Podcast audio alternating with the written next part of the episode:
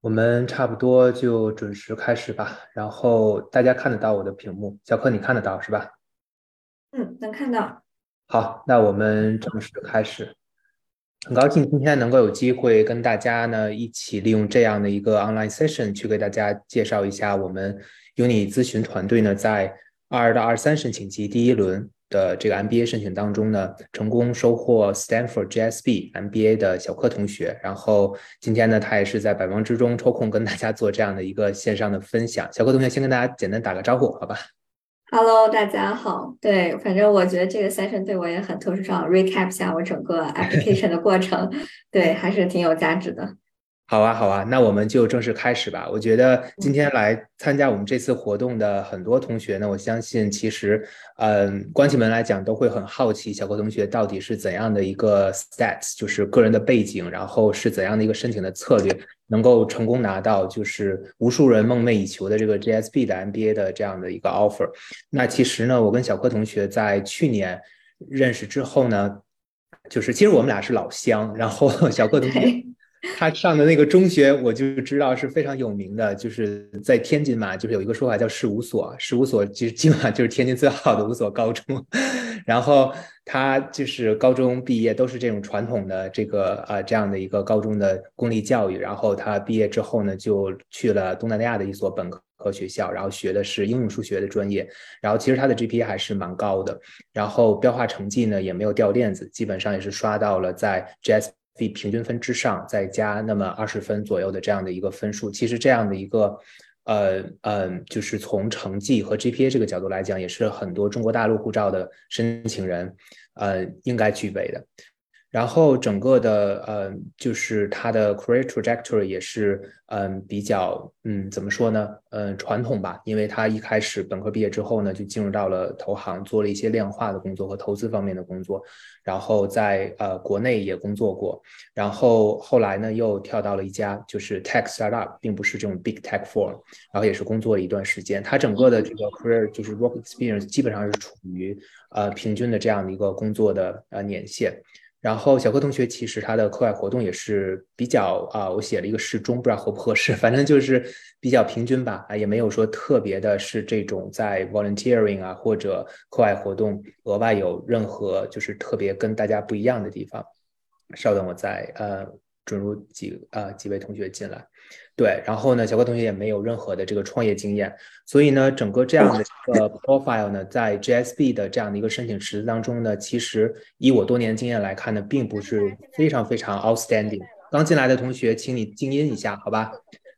所以呢，是这样的一个基本的这样的一个 profile。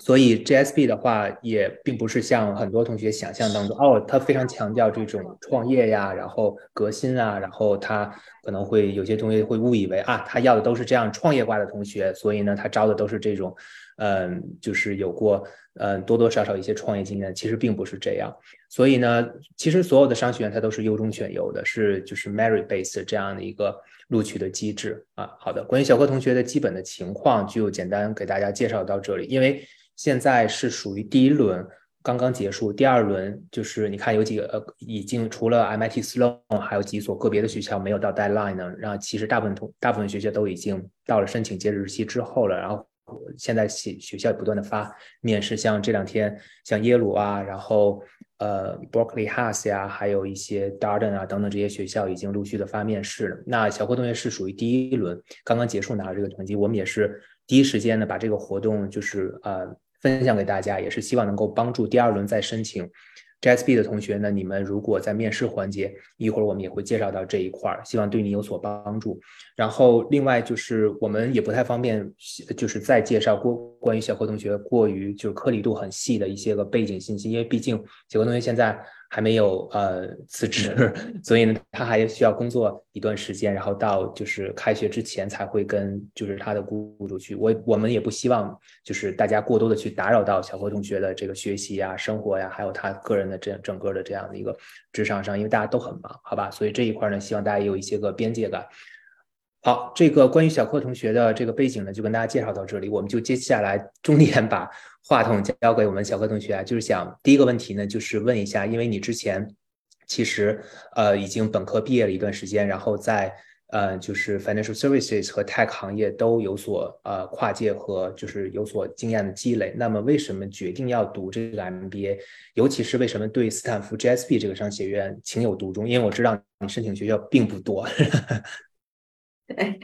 对，嗯，谢谢 Zack，嗯。对，我觉得我还挺不一样，因为我是工作了一段时间，然后才想申请。因为我知道现在很多申请人都是可能大学毕业就开始申请，或者工作一两年就开始。因为我之前是在传统的投行，然后做金融，然后现在是在一家 tech startup，所以我其实还是 in the long trend，我还是会想去去一家啊 tech firm 或者 early stage 的一个公司。所以我比较通过 MBA，就是我我比较 specific，就是我想学一些呃 entrepreneurship 想。想学一些怎么 grow business from a very 啊 scratch，所以嗯，我觉得，所以我当时就觉得读 MBA 是一个很好的机会，可以让我去认识一些不同的人，然后打开一下 network，然后以及我可能之前都是在 software 领域，所以我会觉得美国就是 Silicon Valley 是一个很好的选择。然后就到第二个问题，为什么 JSB？我会觉得 JSB 其实。跟其他家 MBA 还挺不一样的，因为 GSB 它还是比较呃呃比较偏重 tech，然后而且它离这个 Silicon Valley 大家知道它还有 San Hill Road 这边所有的 venture 都在那边，所以我当时就是基本上就是申了两三所，然后大概就就觉得 GSB 应该是 my 啊 dream school top choice。然后，嗯，其他的话，我觉得 GSB 就是它的 network alumni，它是一个，因为它每一届的人很少，只有四百多人，所以我整体感觉它的 network 还是很紧，然后大家之间的关系是非常 close 的，然后很愿意啊帮助，呃，互相帮助吧。然后我也是，也也我我在我文书里面也写了这个原因，就觉得非常太 neat，然后非常想融入他们的这个 alumni network。好的，谢谢小柯同学。那接下来给大家介绍一下你整个申请 GSB 的一个，或者说申请整个 MBA 的一个准备的过程，时间线是怎样的？可能对于你这个 case 来说，这个申请准备 时间线还是比较长的。你来说吧。对，因为我其实是 reapplicant，就是我在去年的 round two 其实自己有，就是自己 DIY 有申请 GSB，然后我当时的时间其实蛮紧的，因为我 GMAT 大概是用了一个半月。大概一个月刷题，然后半个月，然后参加了一次考试，就运气比较好，然后那天就考的还行，然后就没有再考了。然后 IC 是我花的时间最多的，因为 IC 大概呃第一个月，我记得当时因为 Round Two 是十二月底结束，然后十一月基本就在构思，在想呃 What matters most to me，然后一直在想每个故事，然后基本上十一月才把我想说的故事确定下来，然后十二月开始写。然后写了大概一周半，然后发给，因为当时第一次我是 DIY，然后发给了十多个朋友，然后可能是不同国家、不同的呃职业，因为因为你不能只发给跟你一样的同行，因为他们可能就是有知道你在做什么，你要发给一些，比如说我是学金融的，可能发给文科生，发给一些做律师啊，就是让他们去看，他们呃能不能看懂我的文书，知不知道我在想说什么，所以大概也改了大概七八轮，然后我十二月底交的。然后 interview 的话，其实我我我第一次申请会觉得 interview 是我一个弱项，因为当时没有太准备。然后呃这次的话，然后今年打算第二轮就是呃，Run one 申请的时候，我觉得主要是跟 Zack 老师比较着重的是改了我的那个呃 CV，改了 resume，然后包括 interview，我们也是在呃我面试前一周，然后跟 Zack 老师有约呃两三个 session 去过一下我整个的那个 storyline。OK，好的好的。那刚才小郭同学也提到了，你作为一个 reapplicant，那相较于之前的这个申请经验呢，你在新的这一季，也就是刚刚过去的这个二二到二三这个申请季，额外做了哪些准备？你自己感觉有哪方面的提升？呃，这一块能不能够跟大家介绍？我先跟大家再呃额外就是说一句呢，其实呃刚进来同学麻烦你静一下音，好吧？其实呢，在 GSB 他们内部的一个数据可以给到大家。一届班级四百二十人左右，超过百分之四十以上全都是 reapplicant，而且很多同学是第三次、第四次甚至更多次的去申请，大家知道吧？所以呢，很多同学呢，我知道在座今天来去听我们这个活动呢，可能大部分同学都是之前没有申请过 GSB 的，那也有一些同学是作为再次申请者，再想冲击这 GSB，这都很正常，所以大家不要被一次两次的这个失败所达到。所以像这么难，就是它其实是这个星球上最 selective 的 MBA 这个序列当中最 selective 的 program。那其实要大家做好一个准备。如果它是你的 dream school，你作为 reapplicant，学校并不会说哦，这个同学我之前拒过你一次两次，你怎么这么没有自知之明还来申请呢？他们不会这样想，他们的逻辑会非常 appreciate 你的这个 commitment 和 passion for their program，还会继续的。呃，好好看你的这个材料啊，然后呢，如果之前你没有拿到面试，看一看这一次要不要给你一个面试，认识一下你等等。所以呢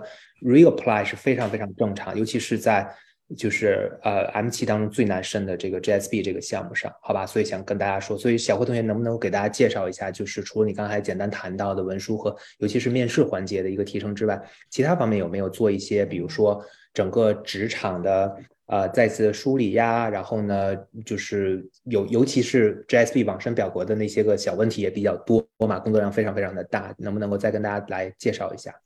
嗯，好的。对我也是想说，就是 reapplicant，因为我在呃跟 alumni 约 coffee 的时候，也是知道他们那届的同学里面有一个什么第六年申请的，所以就是大家也不要在意，就是坚持说，如果你真的很想去，对吧？然后我其实当时申请的时候，心里在想，反正我应该不会第六次申请，我应该是最后 my last chance，就是我应该是最后一年申请。那有什么东西我还想跟。这个 A O 说的，然后我就把它说出来，因为我 anyway 就是他，我可能之后不会那么坚持继续申请这个学校，嗯，然后我觉得，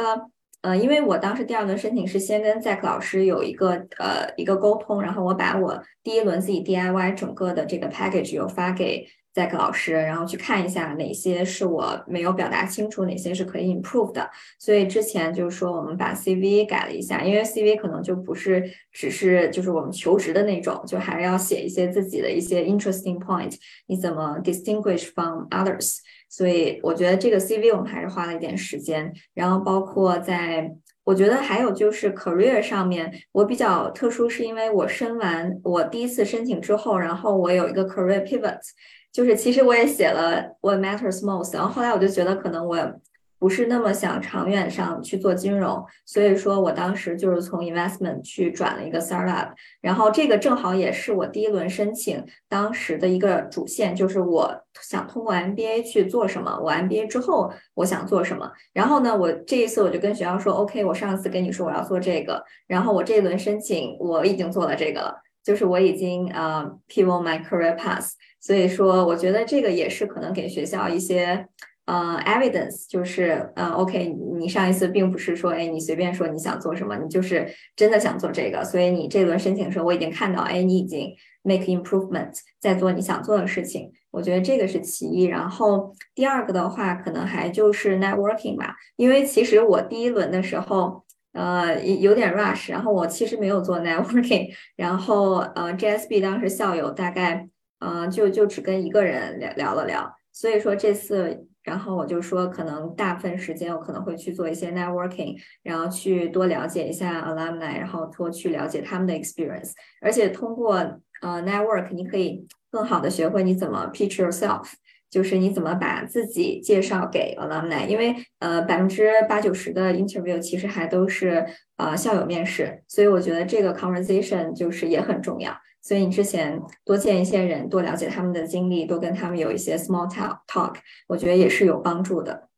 嗯，而且本身这个和校友的 networking 的过程就是一个 practice，尤其是如果现在大家的工作语言、生活的语言不是英文的话，那你这样的有一个相当于 language proficiency 这方面的一个准备也是好的。就是你其实呢就可以克服一些紧张的情绪，以及那种尤其是 small talk，因为那些个呃 interview questions 你是可以提前准备的，基本上都是那些 behavior questions，但是有一些 small talk 或者一些 follow up question，或者如何去。呃，把你的 tone 啊，你的这个整个 conversation flow 都把握的很好，其实可以通过 networking 这个环节呢，有一个很好的一个练习。这其实是一个一箭双雕的一个事情。然后，刚才小郭同学说到这个简历，我想额外再跟在座的各位申请人提一下，这个简历是非常非常重要的，因为呃，GSP 这个，因为我们在 MBA 这个申请面试的这个环节呢，一般分成两类，一个叫 blind interview，一个叫 non-blind interview。那除了 HBS。MIT Sloan 和 NYU Stern，我说的是美国的 Top Sixteen，它是属于 non-blind interview，就是你的 interviewer 手上是有你的所有的申请材料的。那其他的所有这十几所学校全是 blind interview，GSB 也是。所以相当于你的简历呢，是不光是在第一个就是 review 的，就是呃有两个 reader 到 second reader 在看你的这些个简历、文书、推荐信、网申表格的这个环节当中会被仔细的去看之外呢，其实在 move on 到这个面试的环节是面试官手里唯了解你唯一的一个桥梁作用的一个材料，所以我经常嘱咐同学，这个简历是非常非常重要。现在我知道 Round Two 很多同学，如果你们今年是作为 Round Two 申请人已经提交了，这个说说多了也 也没有用。但是呢，如果有明年就二三到二四申请季同学，这个简历还是要格外的重视。在某种程度上来讲，简历比你的一篇两篇文书都要重要的多。啊，大家理解吧？因为很多同学在准备申请的初期，可能上手第一份 hands on 去改的这个材料就是简历，那可能就是后面花太多的时间在就是文书啊等等，而且就会忽视这个简，所以这个简历你要时不时去 revisit 一下，然后去用 fresh eye 再看一看，哪怕在最后提交之后，可能要会最后再就是 tweak 一下，做一些修改，所以这个简历也是非常非常重要的。然后其实小郭同学，我刚呃就是启动服务的时候，其实我对他的简历也是，其实整个的他的。就是我对他的这个这个呃建议，或者说挑毛病这个地方，简历上挑的毛病其实比那个文书还要多，所以也是花了一些时间把这个简历搞得特别特别的，就是呃非常的清楚啊，非常的就是简洁明了，不要塞满太多的信息。你看那些很牛的背景很硬的那些人简历。特别讲求留白的艺术，就是轻描淡写，然后每一个 bullet point 做了什么，然后呢，一下就让人就是非常非常 inviting，就是想让这个你的 reader 就哇，你怎么做到？你怎么这么厉害？而不是说你所有的项目都堆砌到那儿，然后量化是好的，但有时候你量化太多太多的东西，你做了。所有兜里的牌都一股脑的，就是通过这个简历摊出来，其实不是一个好的一个策略。所以呢，这个是就是 echo 一下小何同学刚才跟大家分享，我觉得说的都非常非常的棒。每一条呢，我觉得都是大家可以去在你们的自己的申请过程当中呢去注意或者说采纳的这些建议。那接下来呢，就是想在就是故事挖掘呀、文书啊，还有面试等重要环节上，就是当时。就是借这个机会，小柯同学可以 recap 一下你跟我的互动，就是我们是如何去帮助你的。因为你作为啊 r e a l i c a n 之前自己 DIY 的时候失败，那跟我们合作之后呢，一下子就拿到 GSB 的这个 offer，就是这一块跟大家介绍一下，好吧？嗯，好。对，就刚刚我们说那个 CV，其实花了蛮长时间的，就是主要还是你不能以呃求职的心态，然后把那些你做过的什么职业技能写到上面，还是要有你自己的一些，就是让它简洁，而且能说明你自己，你跟有别人有什么不一样。然后 IC 的话。因为当时就是我跟在老师沟通之后，就觉得，因为我们第一次申请，就是像 What What Matters Most，也不好说你哎，过了一年，突然间你的人生目标变了，所以就是我们还是用了以前的呃大部分 story，就更新了一下我最近的经历，然后而且最主要的还是我之前的 essay 里面有很多。呃，非常长的，也不叫长难句吧，就是非常长的那种两三行的那种比较不太容易读的句子，所以就是还是在老师有帮忙看怎么 improve，可以让它呃 easy and attractive，而且而且在 Y School 那篇的时候，我之前写的是，因为它本身是一个八股文，但我写的会非常的。可能呃概括，就可能是这篇文章可以是出自我，也可以出自别人，所以其实还是要根据自己的经历，然后以及你想做什么，make it more personal personalized。所以嗯，这个我们也有 improve。然后嗯，还有就是 interview，interview，因为去年其实上一轮我也拿到了 interview，但我整体感觉就是没有那么棒。然后这一轮的话，主要还是就是 interview，可能不光是你根据一个问题，因为可能你们也知道 interview 很多可能问到的问题，但不是说。根据每个问题，你要想出一个你的故事，而是你应该挑选一个你经历里面比较有亮点的两三个、三四个故事。其实那些故事就是像赛克老师之前跟我说，已经够 cover 所有的问题。所以你只要讲一些你比较精彩的故事，而且呃表达你的 passion、enthusiasm for the school，而且就要记住它不是一个非常就是像述职啊或者年底报告啊，然后就不要那么 boring，应该是一个 small talk。Make it more um simple and attractive。所以我觉得这个我有跟 Zack 老师也有呃练了两个 session，在 interview 之前，我觉得 help me a lot。是，其实呢，呃，现在呢，第二轮的这个申请呢，陆续这个面试 invite 发出来之后，很多很多同学都在积极的这个紧张的准备这个面试这一块的话，我再多说一句的就是，呃，像刚才小郭同学说的，呃，整个的这个商学院 MBA 的这个招生录取，在面试环节，他们底层的逻辑就是一句话：get to know you as a person。他不是说在选一个。Product Manager 再选一个 Investment Banker 去给他们上手干活，他就是想通过这个面试的环节，因为之前通过阅读你的材料，然后见字如人。如果大家写的这些文书啊，各方面都非常好，你有一个鲜明的人设 Persona 体现出来，他其实就特别想通过就是面试，无论是 Campus Interview 还是说这种 Virtual Interview，就是想打开摄像头见一见你，然后看到你这个人是怎样。所以这一块呢，我觉得基于这样的一个标准的话，那那大家最主要的一个策略就是一定要就是 conversational，。这是非常非常重要的，不要把它搞成一个像工作的这样的一个呃面试一样，这还是非常非常重要的。而且呢，很多时候你在呃嗯，就是面试这个环节呢，其实是一个怎么说呢，双向的这样的一个呃实时要进行动态管理这样一个过程。很多同学他会呃，我觉得就是大概就可以分成两大，一种。同学就是他非常非常的拘谨，很紧张，因为他之前没有用英语跟人家去过多的有有这样长时间的交流，而且有一些问题还是蛮 tricky 的嘛，不太好回答。那有一挂同学呢，他会呃，就是聊着聊着可能就飘了，他这个 language proficiency 是 OK 的，然后他的表达的 communication skill 也是也是 OK 的，但有时候会就说着说着自己就把控不不不住这个节奏了，所以有些时候呢，有一些就是自己。呃，最呃，就是可能不太适合这个问题的一些个想法呀，或者说词不达意的地方就出来。所以大家呢，还是虽然它是一个 conversation，但你要知道这个面试的目的是什么，然后你要通过这个面试展现自己什么，这是非常非常重要。你要始终的在这样的一个基准线之内去回答这个问题。我觉得这一块的话，在呃，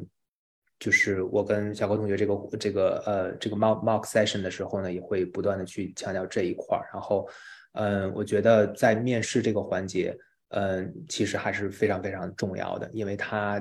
已经其实是可以说是临门一脚了嘛，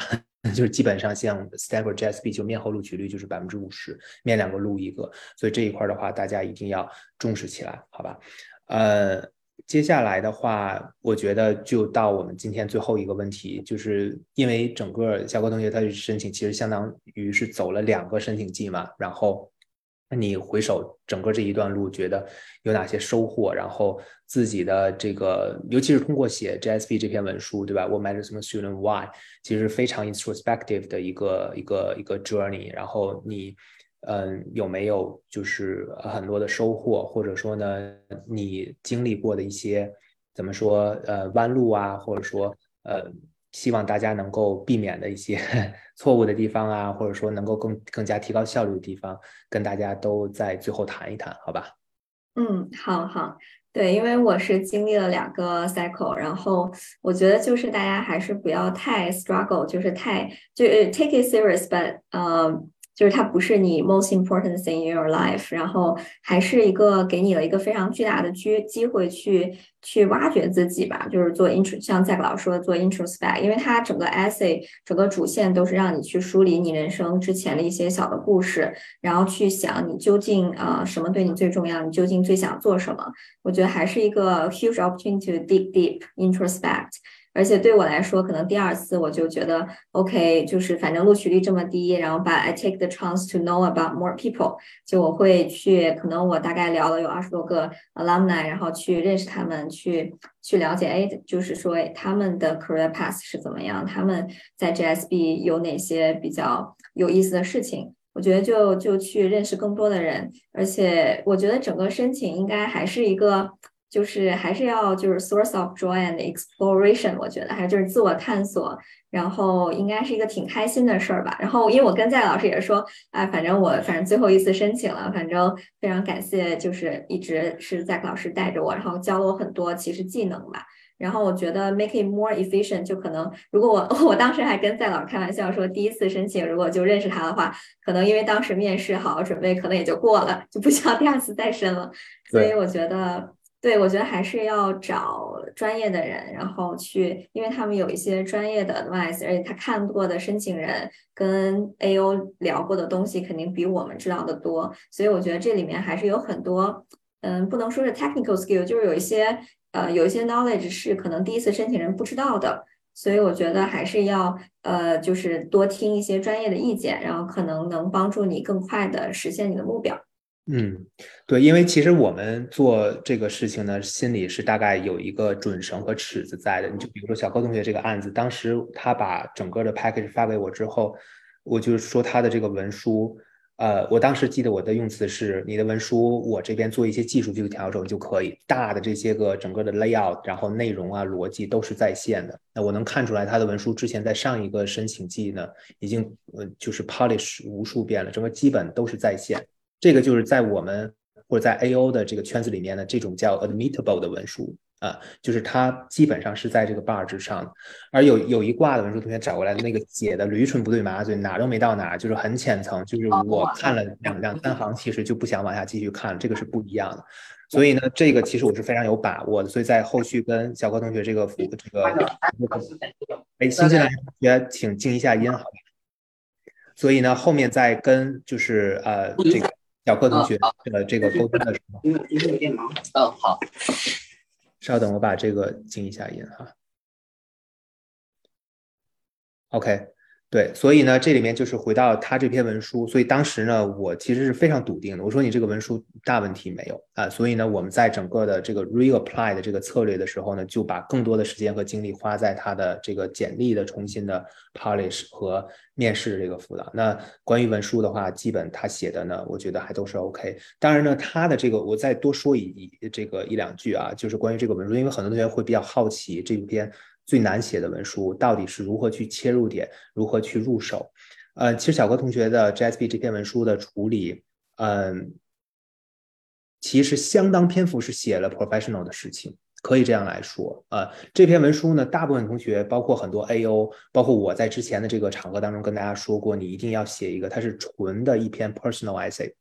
但呢，这里面就是涉及到了一个商学院这个申请有意思的地方，它没有 formula，不是说。像一个化学方程式，我这边什么元素加什么什么什么，加上一个催化剂，然后这边就产生了怎样的一个化学作用，就转化成 offer，并不是这样。所以呢，他这篇文书当时我为什么很笃定它没有什么大问题，只不过我给他做一些技术性的调整，就是有一些长难句啊，把它 break down，然后加一些 storytelling，然后让整个这个修辞手法，会让他的这个文书看起来更加的。呃啊，就是 spice it up 这样的一个感觉，让它火起来。那基本上大的东西都没有变，它的这个选材、故事都是 OK 的。所以这回到我跟大家说，这个文书，如果你绞尽脑汁，然后挖掘了半天，你自己这个 personal essay 确实是不是那么能够让人就是眼前一亮，那你也可以就是将呃加适度篇幅的一些就是 professional setting 故事，这都是 OK 的。没有一个固定的 formula，就是说你六百五十字这篇文书，你就全都要。呃，掏心掏肺写自己的这种，呃，就是 traumatized experience，或者说小时候成长履历啊，或者心理什么阴影啊，怎样怎样，然后如何蜕变、破茧成蝶，不见得都是这一挂的。嗯，小高同学这个文书就是，其实他也有一些小时候的故事，家庭的教育啊，父母对于他的这样的一个影响啊，然后呢，他是通怎么通过这个童年，他长大这个背景环境，然后形成了一些个呃呃，对于科技的热爱啊，对于一些。呃呃，世界观的这样的一个塑造，然后慢慢慢慢就过渡到就是其实到工作这一块了。呃，大学我记得你大学的事儿什么都没有提，然后后面就啊慢慢慢就是收尾，然后过渡到就是 SAB，因为你最后这个这两篇文书是 combine 到一个 PDF，然后 double space，然后是你这两篇文书要打好配合，所以这就是我额外跟大家说这篇文书呢，其实嗯怎么说呢？千人千面，每个人的处理方法都不一样。然后你如果看这些所谓的这种成功案例的话，那也都是各种各样的文书也都有啊。这里面呢，大家也不要被带到沟里。那就是说，呃，尤其是中国大陆护照这些同学，你们在网上能够搜到的所谓的范文，所谓的看到的一些个成功的文书的这种分享啊。你们如果写到那个样子，其实远远不够啊！这篇文书非常难写。如果你是一个 underrepresented pool，还是 OK 的。但是呢，呃，就是像这种级别的学校，这个文书大家还是要多花很多很多的心血在里面。呃，personal stories 是可以的。然后呢，呃，你的这个 professional setting 的 stories 也是可以的。但 again，你一定要把这个深度，你是谁？What What are the types of experience shaped who you are today？一定要把它写透，然后用 storytelling 的方式写出来。这个还是非常非常。重要的，然后呢，呃，其实呢，我觉得像包括刚才小郭同学就是真诚的跟大家分享，就是呃，他整个的这两个 cycle 不同的这样的一个呃呃心得和收获吧。然后很多同学也是，嗯，像小郭同学这样的一个情况是非常非常多的，失败之后找到我们，然后一下子就成功了。所以呢，这里面呢也跟大家说，确实是有很多的呃门道在里面的。如果大家呢，你就是自己决定要去 DIY 的话，呃，我都是非常非常支持大家的。但是呢，你像我平时分享很多很多的干货，别的地方可能付费都找不到。但是呢，就是希望你们能够好好利用一些资源，然后平时像我们今天这种分享的活动啊，还有一些群里的聊天啊，或者平时写的文章呢，好好去看，一定要重视它，认真的对待，利用这个机会，它本身就是一个 learning opportunity。像我刚才说的这种 networking 啊等等方方面面，其实都是很好的一个成长的一个。呃呃，就是历练的一个机会嘛，哪怕一次不成，第二次、第三次、第四次，包括小何同学说第六次申请，最后终于成了。尤其是像 GSB 这种这种学校，好吧？好，那个今天其实大概我们就分享这么多吧，我们最后就不设置这个 Q&A 的环节了，因为呢，现在还是在整个二二到二三这个申请季中间这个环节还没有结束。那呃，一开始我跟大家说，小高同学目前还是在职，然后不太方便跟大家透露他。过多颗粒度过细的一些个细节，比如说他工作上这个项目呀，或者说，呃，然后未来生活的安排啊等等，那就今天呢，大先跟大家就分享这么多。后续的话，我们也会随着第一轮申请结果已经出来，我们也会邀请合适的学员再跟大家分享。尤其是第二轮申请结束之后，基本上我们所有这个申请季都完成之后，可能会跟大家做这个分享，时间稍微会长一点，可能会把它拉到。四十分钟，或者说一个小时，甚至更多的时间，跟大家多分享一些，因为主要是，嗯，到那个时候整个申请季能够呃结束，还是更方便一些，对吧？呃，然后最后呢，就是回到今天，我看有一个同学在聊天框里问这个第三轮，第三轮就基本上呃就是这个 odds 非常非常低了啊，这个你没有什么特殊的这个情况，一定要赶着明年的第一轮啊，第三轮是没有什么。呃，希望，而且有一些学校，你要看他的那个网站，有一些学校他明确会说，他第三轮是不接受任何 international student 来申请，因为你办签证的时间不够，好吧？这就回答一下今天同学在留言框里面的这个问题。好，非常感谢小柯同学，好吧？我期待着你这个夏天 来到 Palo Alto，然后我们我们面基，我们线下好好喝杯咖啡，吃个饭，好吧？因为我知道同学一旦就九月份开学之后会非常非常忙，我找都找不到人，所以你要是落地之后到 SFO，然后呃这个等我安顿下来，我们就可以先约一下，好吧？好好，一定去拜访 Zack 老师。非常感谢你啊，非常感谢你跟我。没有，谢谢 Zack 老师。哎，祝大家好运好运，Good luck。谢谢谢谢小柯老师。哎，好，拜拜拜拜。拜。